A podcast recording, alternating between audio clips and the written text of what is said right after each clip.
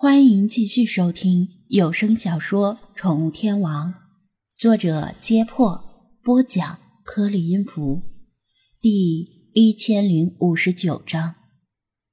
张子安是没见弗拉基米尔吃过东西的，也知道他不吃东西。李大娘见着蓝猫吃了小鱼干，这才眯起眼睛，释然的笑道：“我就没见过不吃小鱼干的猫。”就算吃撑了，还照样吃呢。他没有注意到，弗拉基米尔只是感受了一下小鱼干的味道，又把嘴一张，将小鱼干吐回了碟子里。对了，张店长，再给我们这里弄两三只流浪猫来吧，或者诊所那里被遗弃的猫也行。这几只差不多都被人看中了。半个月之内就会被陆续领走。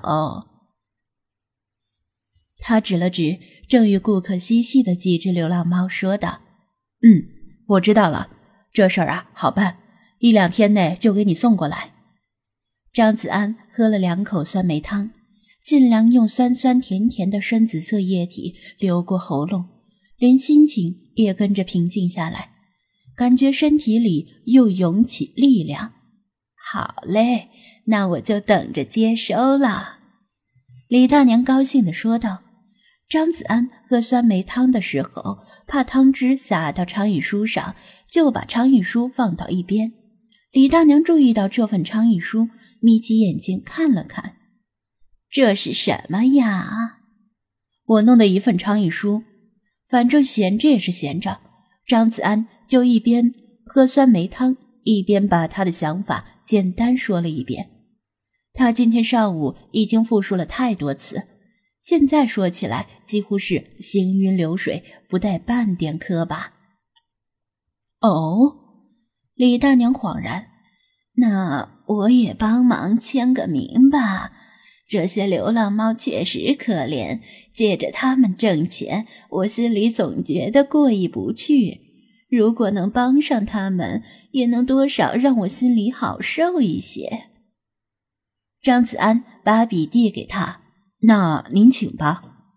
李大娘在围裙上把手抹干净，在纸上郑重签上自己的名字，又抱歉地说道：“我家老头子在后厨忙，那里乌烟瘴气的，他身上手上也不干净，就不让他签了。”没关系，您忙您的去吧，不用招呼我。”张子安笑道，“有您的签名，我已经很感激了。”那我进去了。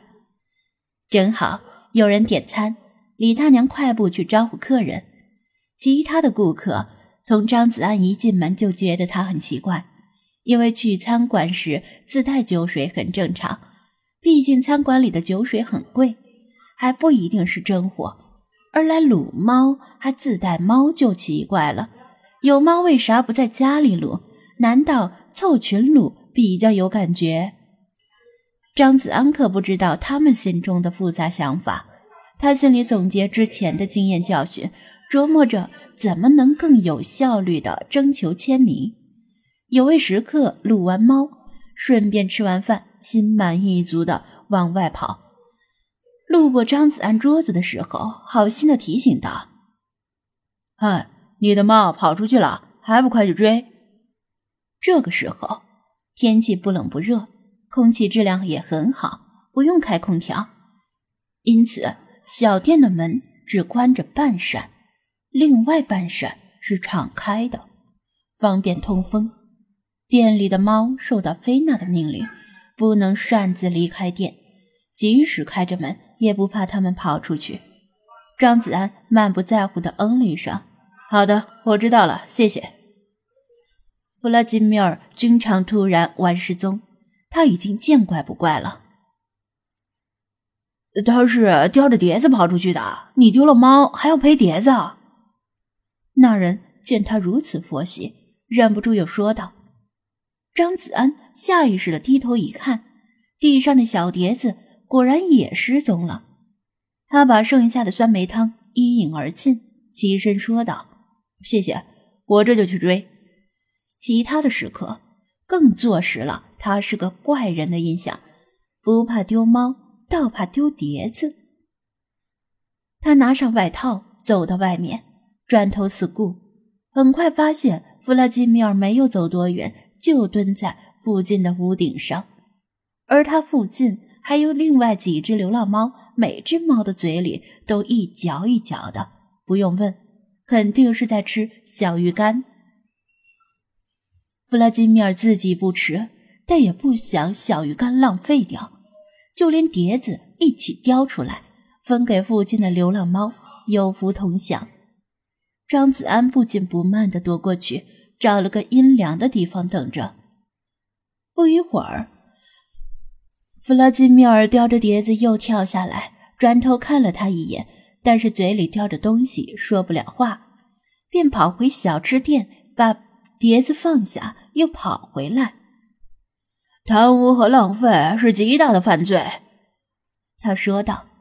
张子安不能同意更多，在这点上与他达成默契。事实上，即使他不把小鱼干叼走，他也在琢磨要不要把小鱼干装兜里带回去。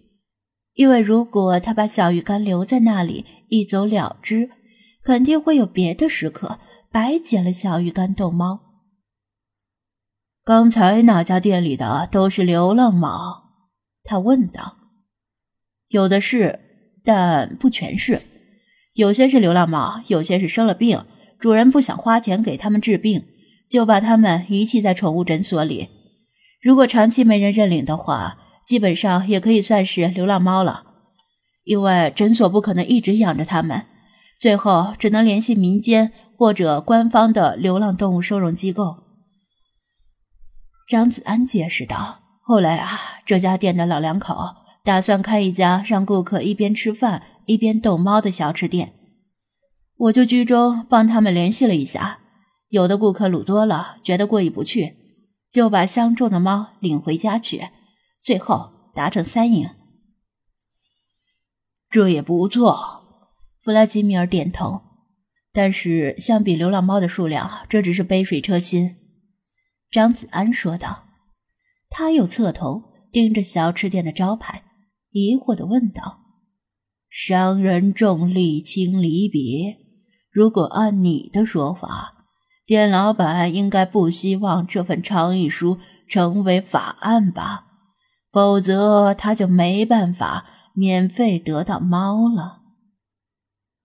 倡议书里除了常见的保护小动物的呼吁之外，还另有建议国家规范宠物买卖，确保顾客清楚明白的了解。”养宠物的利弊和方法之后才能购买，而且不能任由顾客购买了宠物之后再随便遗弃。